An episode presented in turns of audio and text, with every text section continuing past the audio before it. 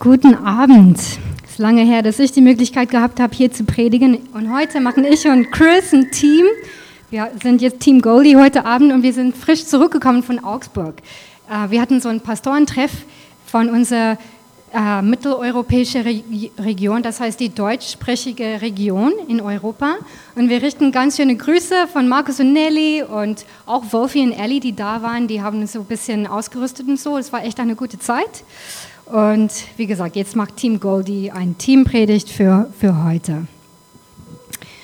Und in Basketball ist eins die wichtigsten Teile von dem Spiel den Freiwurf. Das heißt, Leute stehen so viereinhalb Meter entfernt vor dem Korb. Vielleicht weiß das Mike, keine Ahnung. Ich habe Basketball noch niemals gespielt in meinem Leben. Netball für die Südafrikaner hier unter uns. Jedenfalls, in Basketball gibt es diese Freiwurf. Man steht so viereinhalb Meter von dem Korb und man hat drei Chancen, den Ball in den Korb zu kriegen. Und eigentlich ist das relativ leicht. Es ist nicht ganz so weit, und man hat drei Möglichkeiten, den Ball hinzubekommen. Trotzdem, viele NBA-Spieler kriegen es nicht hin. Wenn die diese Möglichkeit haben, irgendwie diese Freiwurf zu machen, ist der Druck einfach zu hoch und es klappt nicht. Es gibt einen Mann aber namens Ted St. Martin. Und er hält den Rekord für die meisten Freiwürfe nacheinander. Für siebeneinhalb Stunden hat er jedes Mal den Ball in den Korb gekriegt. Wie viel Mal denkt ihr, hat er das hingekriegt? Also siebeneinhalb Stunden. 100 Mal, 200 Mal, 1000 Mal? 5221 Mal nacheinander hat er den Ball in diesem Korb hingekriegt. Und er ist kein Profi, er ist kein, kein NBA-Star. Eigentlich ist er 66 Jahre alt, 66 Jahre jung vielleicht, ne, Ralph? Und 66 Jahre alt und er ist ein einfacher Kuhfarmer, Milchbauer. Und dieser Mann, wie hat er das hingekriegt? Das ist eine sehr spannende, sehr interessante Frage, die ich jetzt nicht beantworten werde, sondern die Antwort werdet ihr später hören. Aber so ist es im Leben für manche von uns. Wir wissen, dass es irgendwas gibt, wo wir richtig gut sein können, sogar eine Bestimmung, Träume vielleicht. Und vielleicht wie die NBA-Spieler haben wir die Erfahrung, dass wir den Ball nicht immer in den Korb kriegen. Und das tut weh das schmerzt, wenn wir Träume haben, wenn wir, wenn, wenn wir Ziele im Leben haben und wir kriegen es irgendwie nicht auf die Beine. Vor allem, wenn das mal nach mal passiert, also immer und immer wieder, dauerhaft. Und das wollen wir heute ansprechen, dieser Schmerz. Und wir wollen diese Predigt, unsere Predigt heißt, siegreich in schweren Zeiten. Wie gehen wir damit um, wenn wir ähm, schwierige Zeiten immer wieder erfahren, wie können wir erfolgreich sein? Wie können wir den Ball in den Korb bekommen? Und das ist unsere letzte Predigt in unserer Reihe Kaleidoskop. Und in dieser, in dieser Predigtreihe haben wir ganz viele Themen angeschaut, ganz viele unterschiedliche Themen aus dem Epheserbrief. Und das ist, weil das Epheserbrief, der Epheserbrief ist eigentlich so, man könnte sagen, ein, ein breites Spektrum von theologischer Wahrheit, spricht ganz viele unterschiedliche Sachen an. Und heute schauen wir geistlicher Kampf an. Und alle von uns wissen, wie es ist, Schwierigkeit im Leben zu erfahren. Vielleicht ist es Schwierigkeit an der Arbeit, zwischenmenschliche Beziehungen, die immer schwierig sind vielleicht. Vielleicht geht es um Uni-Prüfungen oder Uni-Stress, wo es wichtige Prüfungen gibt, wo du es immer wieder nicht packst. Du weißt, es ist Teil deiner Berufung sogar, ist Teil deiner Bestimmung, aber irgendwie kriegen wir es nicht hin, um es richtig zu machen. Und Paulus gibt uns in Epheser Schlüssel, wie wir erfolgreich sein können, wenn es schwierig ist. Er gibt uns Schlüssel für den geistlichen Kampf. So vielleicht sitzt du hier und du denkst, geistlicher Kampf. Was ist geistlicher Kampf? Vielleicht Sitzt du hier und du weißt schon Bescheid und du nix schon, weil du das mehrmals erfahren hast? Oder denkst du, nee, das ist nicht für mich. Geistliche Kampf, das, sind, das ist für die geistlichen Profis. Das ist für Chris, das ist für Gareth, das ist für Lukas. Für mich? Nö. Also hier ist eine Frage. Stell dir vor, morgen gibt es eine sehr wichtige Prüfung.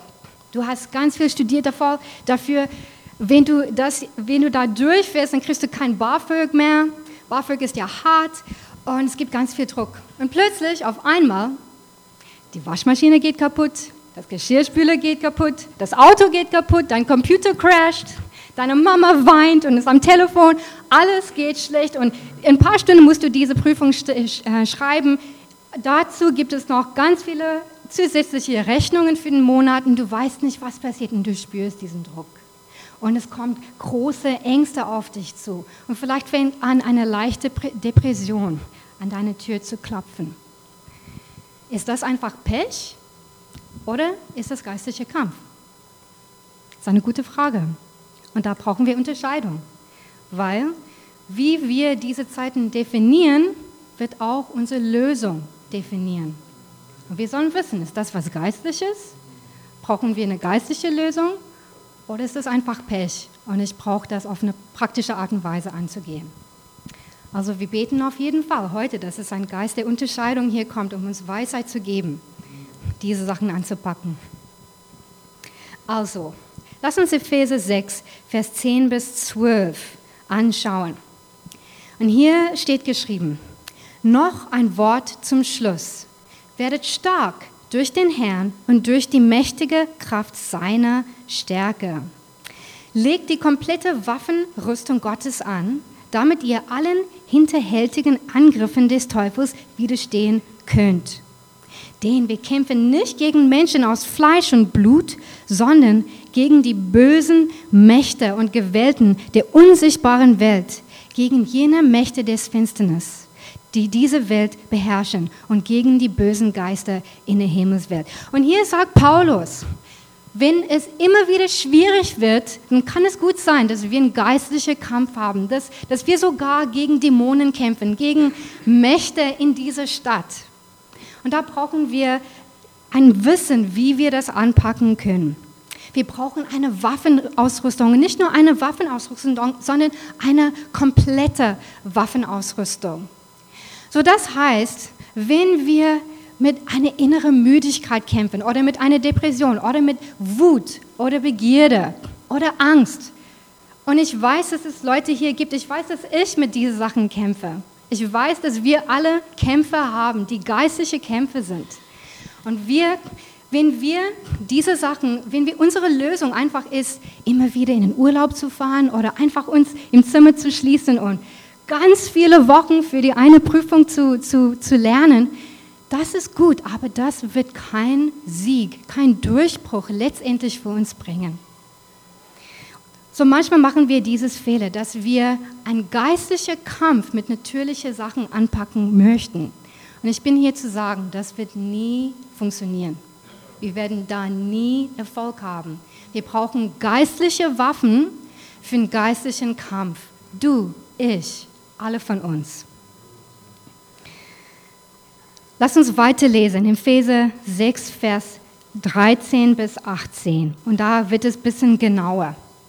Bedient euch der ganzen Waffenausrüstung Gottes. Hier betont Paulus wieder diese ganze Waffenausrüstung. Wenn es dann so weit ist, werdet ihr dem Bösen widerstehen können und noch aufrecht stehen, wenn ihr den Kampf gewonnen habt. Hier gibt es ein Versprechen. Wenn wir diese Sachen lernen, wenn wir diese Schlüssel annehmen, werden wir stehen können.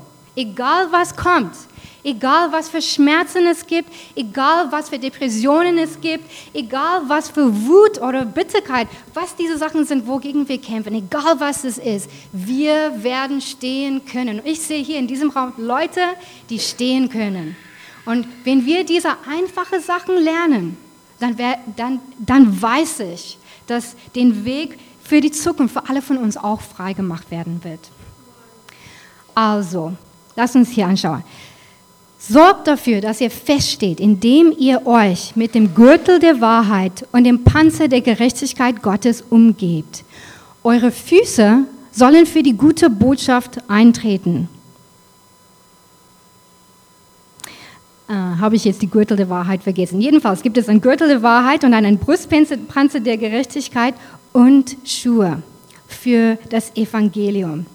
Setzt den Glauben als einen Schutzschild ein, um die feurige Pfeile des Satans abzuwehren. Setzt den Helm eurer Rettung auf und nehmt das Wort Gottes, euer Schwert, das der Geist euch gibt. Betet immer und in jeder Situation mit der Kraft des Heiligen Geistes. Bleibt wachsam und betet auch beständig für alle, die zu Christus gehören. Und wenn ich das lese, dann ehrlich gesagt finde ich mich hier in ein zweites Fehler. Manchmal, wenn ich merke, aha, es gibt geistliche Krieg, ist meine sofortige Reaktion zu sagen, okay, ich will beten. Ich will aufstehen. Ich will jedes prophetische Wort, das heißt Versprechungen Gottes rausholen und ich will das rausschießen aus Pfeilen in den Himmel und sicher so eine Deklaration machen in den Himmel, dass ich weiß, dass Gott gewinnt. Und das ist wunderbar. Aber wenn wir hier genau schauen, bevor wir losrennen und so ein Pray-Meeting rufen und so weiter, sagt uns Paulus, dass es auch ganz viele praktische Sachen gibt, die wir erstmal anwenden können, um zusammen mit Gebet zu funktionieren. Also wir machen sowohl ein Fehler, wenn wir, wenn wir nur praktische Sachen machen in einem geistlichen Kampf, als auch sofort loszurennen und ein prophetisches Wort zu holen, bevor wir die praktischen Schritte gemacht haben, zu schicken. Wie sieht die Wahrheit aus in meiner Seele? Also lasst uns diese Bestandteile anschauen. Das ist unsere Formel für Durchbruch. Und das erste ist der Gürtel der Wahrheit. Und ich persönlich habe hab ganz viele Gürtel und, und viele davon sind einfach schick und schön und glänzend und Accessoires. Aber auch seit der Schwangerschaft brauche ich auch Gürtel, um meine Hose tatsächlich hoch zu halten. Und dafür sind Gürtel nämlich eigentlich da, sicher zu gehen, dass unsere Hose nicht abfällt, sicher zu gehen, dass wir uns nicht bloßstellen. Und in so einem Kriegszustand ist ein Gürtel umso wichtiger, weil dein Gürtel hält nicht nur deine Hose hoch, sondern hält deine ganze Waffenausrüstung zusammen. Wenn wir keine Wahrheit im Leben haben, wenn wir eine reifenvolle Wahrheit nicht wertschätzen, dann ist es leider so, dass uns ganz an, all unsere anderen Waffenausrüstungen Teile auch fehlen werden. Der Gürtel der Wahrheit hält unser, unser äh, Brustpanzer, unser Schwert, alles andere zusammen. Wahrheit ist dringend für den Kampf.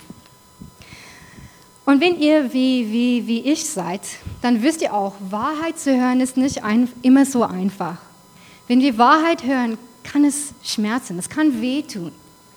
Und wir müssen Leute werden, die auch die Wahrheit lieben. Die es lieben, die Wahrheit zu hören wo wir Leute willkommen heißen, die die Wahrheit zu uns sprechen. Wenn Leute die Wahrheit zu uns sprechen, dann helfen sie uns tatsächlich. Wir brauchen Freunde oder Leiter oder wer auch immer das sein mag, Geschäftsführer, die uns auch die Wahrheit sagen können. Und die Sache mit Wahrheit ist, die Wahrheit kann so wie ein Messer sein oder ein Schwert. Und wenn wenn wir die Wahrheit fühlen, dann fühlt es sich auch an, als ob wir uns schneiden oder ob, als ob jemand uns schneidet. Und oft ist unsere Reaktion irgendwie dagegen zu kämpfen. Aber hier ist die Sache. Es kann sein, dass Wahrheit uns schneidet.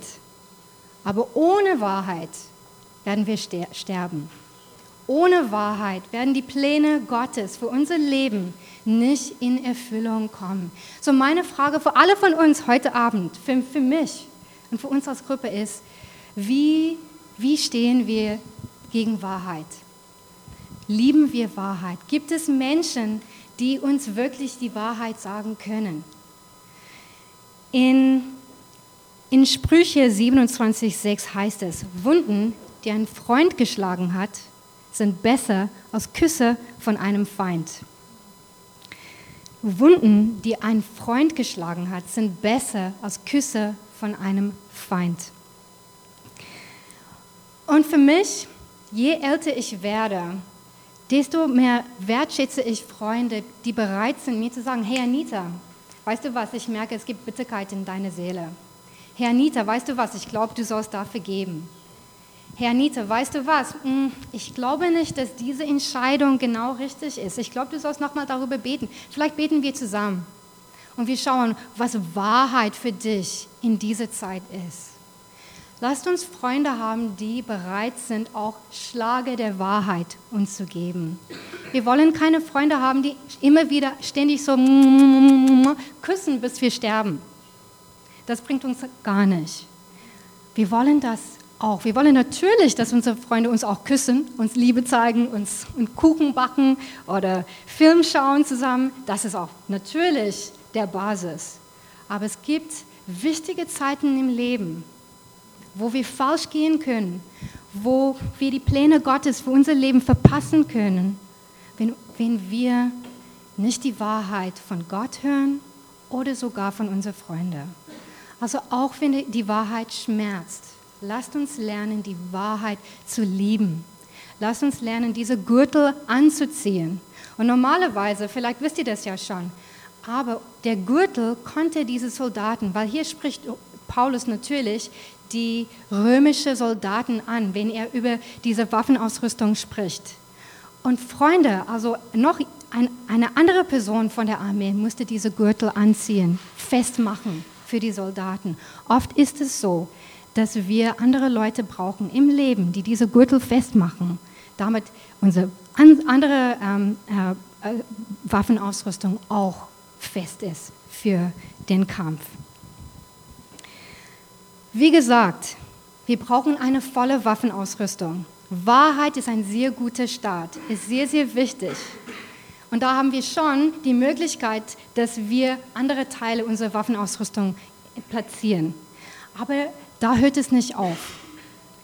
Nächster spricht Paulus der Brustpanzer der Gerechtigkeit an. Und das möchte ich jetzt ein bisschen weiter anschauen. Ich habe zwar mehrere Gürtel zu Hause, aber ich habe keinen Brustpanzer. Das ist vielleicht was altmodisches. Und wenn wir an Brustpanzer denken, dann ist kein, kein sexy Oberteil. Das ist kein eng, enges T-Shirt oder sowas. Ne? Ein Brustpanzer ist nicht sexy, aber ein Brustpanzer kann dein Leben retten. Ein Brustpanzer schützt deine wichtigen Organe, dein Herz, deine Lungen, also alles andere, dein Magen, alles hier, was, was so weich ist und zerbrechlich ist. Und diese Brustpanzer auf eine geistliche Art und Weise steht für Gerechtigkeit. Und ich glaube, Paulus spricht zwei Arten von Gerechtigkeit an, wenn er hier über einen Brustpanzer spricht. Erstmal wollen wir sicher gehen, dass es keine Sünde bei uns im Leben gibt. Wir sind zwar von Gott gereinigt worden, wenn wir unser Leben ihm geben, aber wenn wir ehrlich sind, gibt es noch Sachen, wo wir wissen, da sollen wir uns verbessern mit der Gnade Gottes. Aber wir wollen, wir wollen wenn wir ein starkes Brustpa starke Brustpanzer haben wollen, dann geht es auch darum, wie heilig sieht mein Leben aus? Wie heilig ist mein, mein, sind meine geheimen Gedanken? Wie heilig sind meine Taten? Weil das prüft Gott. Und auch die Böse, die, die, die Mächte des Finsternis, die, die, die merken auch, wenn, wenn es irgendwie Sünde in, in unserem Leben gibt. Und wenn wir Gerechtigkeit wertschätzen, dann ist das echt so eine Schicht von Schutz für uns. Eine, eine Schicht, die uns leben lässt und gesund bleiben lässt. Und wenn ich an Gerechtigkeit denke, dann erinnert mich das an Psalm 4, Vers 4. Und ich habe niemals eigentlich diese, diese Vers zitiert gehört. Aber jedes Mal, wenn ich diese Vers lese, puh, ich fühle sogar so eine heilige Angst. Ich, es kommt eine Ernsthaftigkeit in meine Seele. Und hier heißt es, zittert vor ihm, das heißt Gott, und macht Schluss mit dem Unrecht. Denk einmal gründlich nach, nachts, wenn ihr allein seid und werdet still. Und das ist eine ziemlich krasse Aussage, eine ziemlich ernsthafte Aussage, zittert vor ihm. Na? Wir wollen auch verstehen, dass wir einen heiligen Gott dienen, dass er gerecht ist und das ist Teil seiner Schönheit. Und ihm bringt es auch, auch Freude, wenn unser Leben heilig ist. Und das, das soll uns einerseits eine Freude geben, zu wissen, dass wir einen guten Gott dienen. Es gibt nichts in ihm, was böse ist. Und deswegen freuen wir uns auch. Aber es soll auch irgendwie so eine heilige Ernsthaftigkeit mit sich bringen. Zu wissen, hey, mein Leben ist so wie ein lebendiges Opfer für diesen heiligen, perfekten, guten Gott. Und wenn ich ehrlich bin mit meinen geheimen Gedanken, mit meinen Taten, wie, wie, wie sauber sind sie letztendlich? Und ich, mir gefällt es hier, was es, was es hier heißt. Es heißt, mach Schluss mit dem Unrecht und denk einmal gründlich nach, nachts, wenn ihr allein seid und werdet still. Wenn der Tag vorbei ist, bevor wir ins Bett gehen, einen neuen Tag anfangen, lasst uns einen Moment nehmen, vor Gott zu kommen. Zu sagen, Gott, wie sieht mein Brustpanzer aus? Wie ist mein Schutzschicht hier für meine ganz wichtigen Organe, für mein Leben? Gibt es Sachen, wo ich vielleicht ähm, Schluss machen soll mit manchen Kämpfen, die ich habe, Schluss machen muss mit manchen Bitterkeiten, mit, mit Zorn, mit, ähm, mit Angst. Und lasst uns Menschen sein, die auch diese Ernsthaftigkeit verstehen, die auch auf eine gesunde Art und Weise auch Platz machen, wo wir vor einem heiligen Gott kommen und ihm fragen, uns zu heiligen und Entscheidungen zu treffen, jetzt schon ein heiliges Leben aufzubauen, Verhaltensmuster aufzubauen, die Heiligkeit fördern. Damit, wenn so plötzlich auf einmal so ein Schoss ähm, geschossen ist, eine Kugel kommt auf uns zu, so eine Versuchung zu sündigen, ob das jetzt Lust oder, oder, oder ähm, Beleidigung ist, dass wir schon bereit sind. Unser Brustpanzer ist schon da. Wir haben einen Lebensstil, was uns schützt vor dieser Kugel des Feindes. Wir brauchen also Wahrheit, wir brauchen auch Gerechtigkeit und wir brauchen Schuhe. Und jeder von uns tragen hier heute Abend Schuhe. Nicht jeder von uns tragen, äh, trägt einen Gürtel, aber ich glaube, außer vielleicht Sophia und Joachim, gibt es keinen hier, der keine Schuhe trägt. Auf uns sind heutzutage wissen wir, wie wichtig Schuhe sind. Schuhe helfen uns vorankommen zu können, ohne dass wir uns doll verletzen, Glas von, von der Bürgersteig zu bekommen oder Schmutz von der Berliner Straße. Und umso wichtiger ist das im Krieg. Die Schuhe helfen uns voranzukommen zu können. Die helfen uns, rennen zu können, um Sieg zu bekommen. Und wer hier Sport spielt, ich habe sehr, sehr gern Sport gespielt, als ich in der Schule war. Und uns, mein Coach hat uns immer gesagt, die beste Art von Verteidigung ist Angriff. Das heißt, wenn Deutschland zunächst spielt in Weltmeisterschaft, wenn wir sicher gehen wollen, dass, dass es keine Punkte gegen Deutschland kommt, dann sollen die Boys schießen, die sollen rennen, sie sollen auf das andere Team hinrennen und sicher gehen, dass sie erstmal Punkte gewinnen für Deutschland, nicht? Und genau so ist es in geistlicher Kampf. Wir wollen nicht nur, dass der Teufel angreift, und das macht er immer wieder, wir wollen auch angreifen. Und wer schon in geistlicher Kampf gewesen ist, weiß Bescheid. Wir bekommen Wunden. Es tut uns weh. Also lasst uns sicher gehen, dass er auch weh tut. Und wie können wir den Teufel wehtun?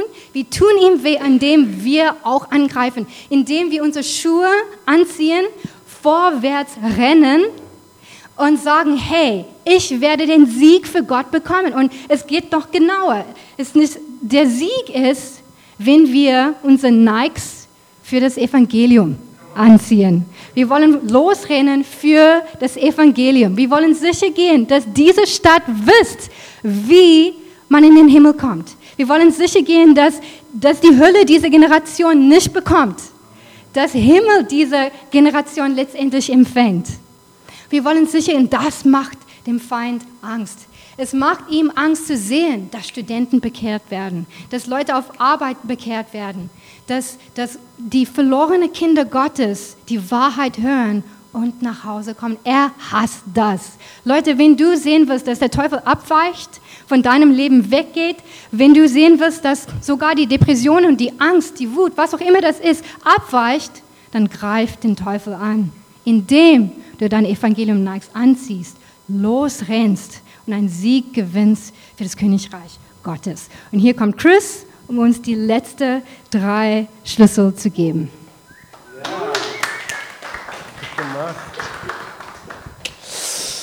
Ob ich so kräftig predigen kann, werden wir ja sehen. Ich will, dass, dass wir zusammen unsere Augen schließen und uns was vorstellen. Ich weiß nicht, ob du, also jetzt alle Augen zu, ob du den Film Gladiator gesehen hast. Wenn ja, wird dann das jetzt dich leichter sein. Wenn nicht, ist auch okay. Ich kann gut genug das Bild malen, sodass du das auch hoffentlich auch mitbekommst. Also stell dir vor, du bist Teil der römischen Armee und du stehst gegen, der, gegenüber von den Barbaren. Und du kämpfst, das ist eigentlich eine der ersten Szenen in dem Film. Und die sind ein bisschen von dir entfernt, so die Barbaren, und die schießen los mit ihren Bogen feuriger Pfeilen. Und du guckst in den Himmel und du siehst, der Himmel ist voll von Schwarz und Feuer. Weil diese Pfeilen gehen hoch, hoch, hoch, hoch, hoch, hoch. Und jetzt werden sie anfangen, auf dich runterzukommen. Augen auf. Was machst du in solch einer Situation? Du hast ein paar Sekunden, bevor die Hölle ausbricht über dich, über dein Leben. Was machst du? Es gibt nur eine Sache im geistigen Kampf, die gegen die feurige Pfeilen des Feindes wirkt. Und das ist der Schild, das Schild des Glaubens. Und wenn du den Film gesehen hast, dann wirst du, wirst du wissen, dass die römischen Soldaten genau diese Schilde hochheben heben mussten, um diese Pfeile sozusagen einzufangen oder zu stoppen. Und das ist sehr interessant. Als ich immer diesen Vers gelesen habe über das Schild des Glaubens, dachte ich immer, das Bild in meinem Kopf war, dass der Fall auf Menschenhöhe auf mich zukommt. Ich weiß nicht, wie das bei euch ist, aber dass ich nicht sehr viel machen musste mit meinem Schild, mich einfach das so vor mir halten, weil die Pfeil kommt so in diese Richtung auf Menschenhöhe auf mich zu. Aber eigentlich, feurige Pfeilen werden niemals so geschossen auf Menschenhöhe, sondern immer erstmal in die Luft und die kommen von oben runter. Das heißt, das Schild des Glaubens ist eigentlich nicht so getragen, sondern es braucht Mühe, um das hochzuheben. Weil wenn du es so hältst, dann kommt es auf deinen Kopf und das, das Schild nützt dich gar nicht. Du musst, du musst dich bemühen. Du musst das Schild hochheben. Und das ist auch ein schweres Schild. Und das spricht davon, dass Glauben in dein Leben aktiv sein soll. Dein Glauben muss aktiv sein. Du musst es anschalten können in dem Kampf. Nicht einfach da so halten, wie du das sonst hältst, sondern wirklich hochhebst. Und es muss auch schwer sein. Das Schild soll schwer sein, sodass es dick ist, sodass die Pfeile nicht durchkommen können. Wie dick, wie stark, wie schwer ist dein Glauben? Kann dein Glauben die Prüfung des Feindes, der feurigen Pfeile, bestehen? Ist ja auch wichtig. Genau, und das auch spricht von was anderes. Die, die, die römische Armee, die waren erfolgreich aus einem sehr wichtigen Grund. Und das war, dass sie eigentlich immer zusammen gekämpft haben. Du siehst das Bild da, die Schilde sind zusammen. Und Paulus hier, er beschreibt nicht nur die Waffenrüstung Gottes, sondern auch er vergleicht in diesem Bibelabschnitt zwei Arten von Kämpfen. Von, von Kämpfen. Die eine Art ist dieser ähm, greco-römische Ringen, so der Ringer, der, der, der Wrestler, der ringt, der alleine steht, das ist der eine und der andere ist der römische Soldat. Und der, der griechische Ringer, der griechische römische Ringer, er steht alleine, ohne Waffenausrüstung also quasi nackt, und er schmiert seinen Körper mit Öl. Geistig gesehen, das Öl repräsentiert die Salbung Gottes, die Begabung Gottes. Und das steht für Leute, die alleine kämpfen, nur mit ihrer Salbung oder mit ihrer Begabung. Und was Paulus hier sagt, ist, Leute, das wird nie reichen im geistigen Kampf. Und deswegen beschreibt er die römische Armee, diese andere Art von Kampf. Und was die römische Armee ausgemacht haben, ist, dass sie zusammen gekämpft haben. Und die, haben, die hatten diese Formation von Schilden. Es war so der Schildkröter. Und es hört sich komisch an, es sieht auch komisch aus. Wenn du den Film gesehen hast, wirst du auch wissen, dass es komisch aussieht. Die haben, sind zusammengekommen und haben ihre Schilde eng aneinander gebracht, sodass es keine Lücken zwischen den Schilden gab. Und auch so über sich auch haben sie es alles gedeckt und hinten und, und auf den Seiten. Und dann haben sie sich langsam bewegt auf dem Schlachtfeld, auf den Feind zu. Und keiner konnte sie angreifen, weil sie in Einheit zusammen gekämpft haben. So der Glaube soll auch in Einheit unter anderen funktionieren. Ja, wenn ich mein Schild ähm, hochhebe, ich hoffe auch, dass JP auch sein Schild hochhebt, weil wenn er das nicht macht, dann kriege ich, krieg ich ein, ein, eine Pfeile so in den Herz. Ne? Das heißt, wir zusammen als Gemeinde sollen kämpfen für die prophetische, das heißt die von Gott gesprochene Verheißungen über unsere Gemeinde, über unser Leben, über unsere Stadt, über das, was wir sehen wollen. Das ist ein, ein Geist des Glaubens. Und zusammen heben wir unser Schild des Glaubens hoch und wir kämpfen für die Verheißungen Gottes durch Glauben und wir sprechen das aus. So, wir brauchen auch Glauben und zwar, dass sich bemüht und auch, dass in Einheit mit anderen auch funktioniert. Dann brauchen wir auch was anderes. Und zwar, wisst ihr im Kampf, die einfachste Art, getötet zu werden, ist einfach in einem Kopf erschossen zu werden. Ja? Ein Kopfschuss ist so die einfachste, schnellste Art, in der du getötet wirst. Und ja, deswegen brauchen wir auch einen Helm im Kampf. Und Paulus beschreibt das hier als der Helm der Rettung. Das heißt, im Kampf ist es auch wichtig, dass dein Kopf geschützt wird. Auch wie ein Soldat seinen Kopf beschützt, sodass er nicht stirbt, wollen wir auch unser Kopf schützen, das heißt, geistig gesehen, unsere Gedanken. Bist du, achtest du auf die Gedanken, die du denkst, wenn es schwierig wird für dich in deinem Leben? Wenn Zeiten schwierig werden, fängst du an, Gedanken der Ermutigung, Entmutigung zu denken. Fängst du an, depressive Gedanken zu denken. Fängst du an, zornische Gedanken zu denken. Was geht hier ab in deinem Kopf? Und schützt du deinen Kopf vor dem Angriff des Feindes? Ist ja auch super wichtig. Und wisst ihr Leute, im Leben kriegen wir nicht immer alles gebacken. Im Leben ist es auch oft so, dass wie Anita gesagt hat am Anfang, dass wir den Ball einfach nicht in den Korb kriegen. Ja? Manchmal wir haben große Träume und unsere Träume scheitern. Und wir haben einen großen Traum und es kommt nicht in Erfüllung. Wisst ihr, ein großer Trost in solchen Momenten ist das Evangelium dir selber zu predigen. Es heißt der Helm der Rettung. Rettung, Errettung. Und dass du in deinen Gedanken anfängst, dir das Evangelium zu erzählen, dir selber zu predigen, dich daran zu erinnern, zu denken, oh, okay, im Leben gerade jetzt geht ziemlich vieles schief, ich sehe nicht die Erfüllung meiner Träume. Werde ich entmutigt? Nein. Ich denke an dem, an das, was Gott schon für mich gemacht hat. Ich bin gerettet wenn du dich für Jesus entschieden hast. Ja, Jesus ist auf dem Kreuz gestorben, sodass alle Menschen gerettet sein werden aus ihren Sünden und zum Vater kommen konnten in eine Beziehung mit ihm. Und wenn du diese Entscheidung schon getroffen hast, dann hast du einen großen Trost. Du weißt, egal was abgeht in deinem Leben, du hast einen Zustand vor Gott, was total unabhängig ist von deiner Leistung. Total unabhängig ist, unabhängig ist von wie der Träum gerade läuft. Du bist vor Gott sicher weil du gerettet bist durch Jesu Gnade.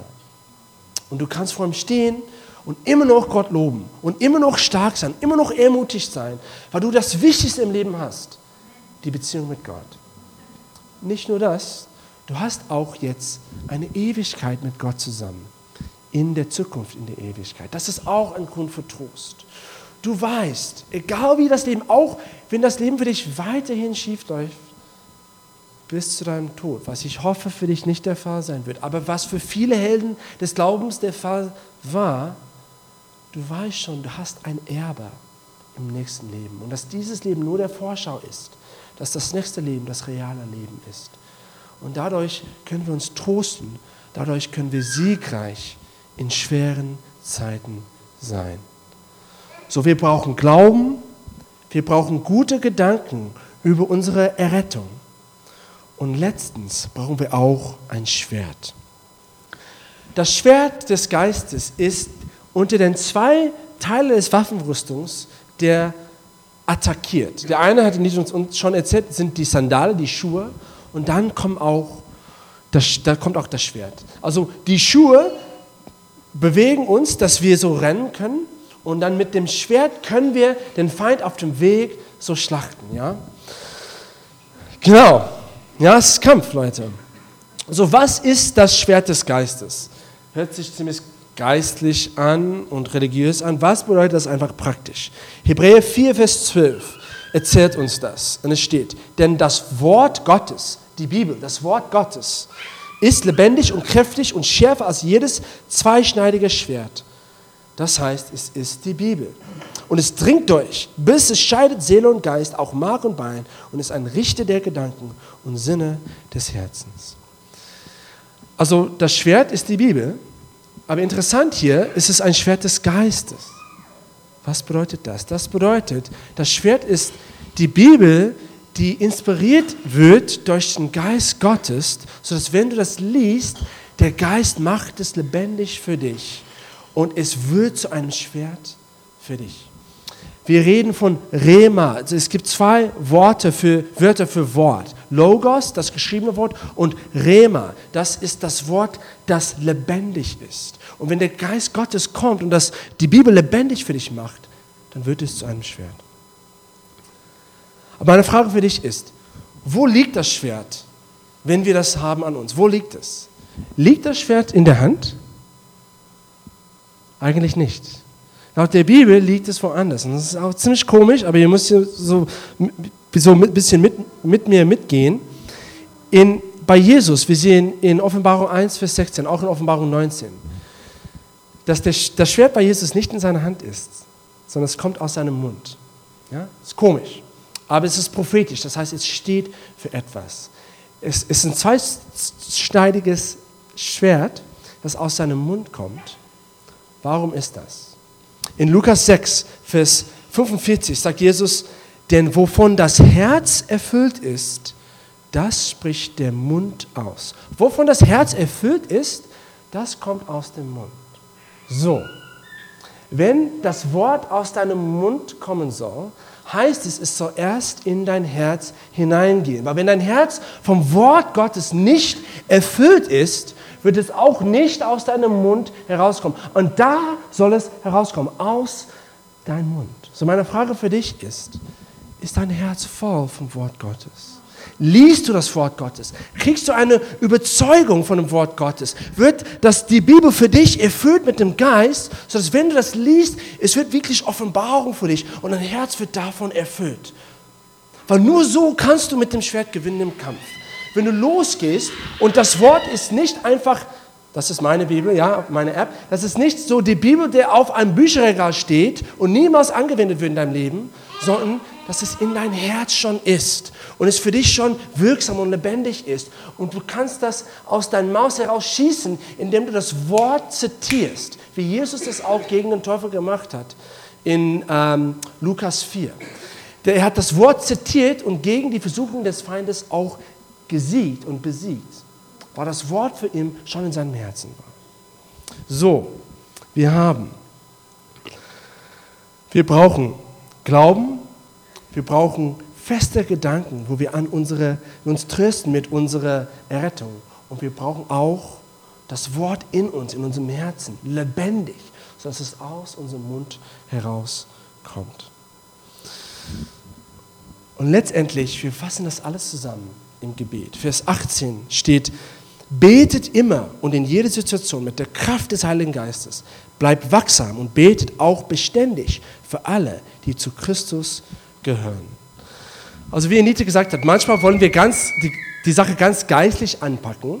Aber wie Paulus gesagt, gesagt hat, es gibt ganz einfache Prinzipien, die wir anwenden. Das haben wir gerade jetzt durchgesprochen. Aber dann sollen wir auch das Gebet nicht vernachlässigen. Das heißt, nachdem wir das Waffenrüstung an, die Waffenrüstung angezogen haben, dann schießen wir los mit Gebet. Und wir kämpfen im Gebet. Und wir machen unsere Geister stark, sodass wir gegen den Feind gewinnen können. Am Anfang hat Anita die Geschichte von Ted St. Martin erzählt. Und die Frage ist, wie hat er, ein einfacher Milchbauer, so den Stoff, die Kraft gehabt, um diesen Weltrekord zu, zu brechen? 5221 erfolgreiche Schüsse, so Würfe in den Korb. Siebeneinhalb Stunden nacheinander hat er geschossen, ohne einen Fehler. Wie hat er das geschaffen?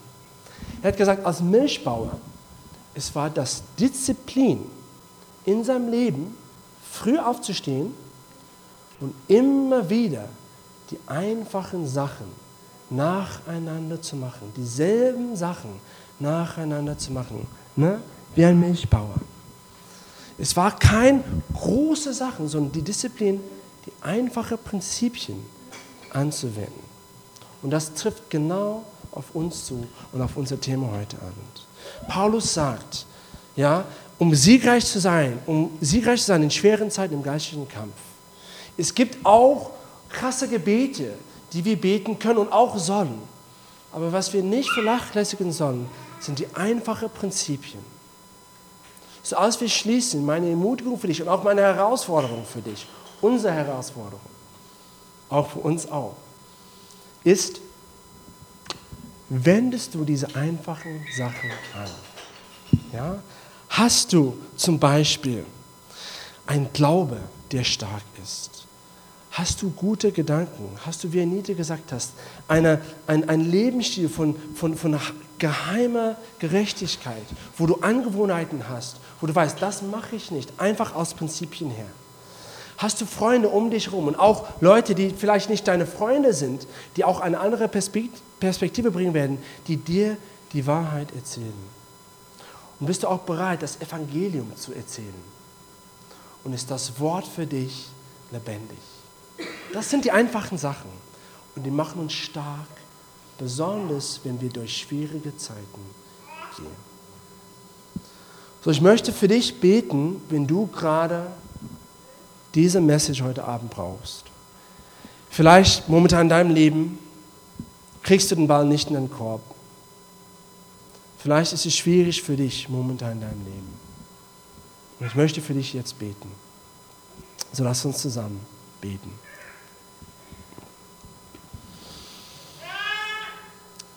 Gott, ich danke dir, dass du uns zu einem erfolgreichen und siegreichen Leben berufen hast egal wie die Umstände aussehen. Vater, und mein Gebet für jede hier, der unter schweren Umständen leidet, ist, dass du ihnen hilfst, siegreich zu sein im Inneren. Vater, hilfe ihnen, wirklich auf ihre Gedanken zu achten, dass sie gute, heilige Gedanken denken. Hilfe ihnen, auf ihre Angewohnheiten zu achten, dass wo keiner zuschaut, sie auch das Richtige machen. Vater, hilfe ihnen, dein Wort zu lesen, sodass es zu einer Offenbarung wird, sodass sie das wirklich nutzen können im Kampf. Vater, hilfe ihnen auch, starken Glauben zu haben und sich zu bemühen, indem sie ihren Glauben anwenden. Ich bete auch, dass du ihnen hilfst, das Evangelium immer auf den Lippen zu haben, bereit zu sein, das zu predigen. Und Vater auch, dass sie sich mit der Wahrheit einigen und die Wahrheit willkommen heißen in ihrem Leben, egal aus welcher Ecke oder von welcher Person es kommt. Hilfe uns, Liebhaber der Wahrheit zu sein. Jesus, ich danke dir, dass du uns nie verlässt, nie im Stich lässt, dass du immer bei uns bist und dass du gerade schwierige Zeiten nutzt, um uns reifer zu machen. Wir wollen reifer sein. Wir wollen richtig reagieren. Hilfe uns damit. In deinem Namen. Amen. Amen.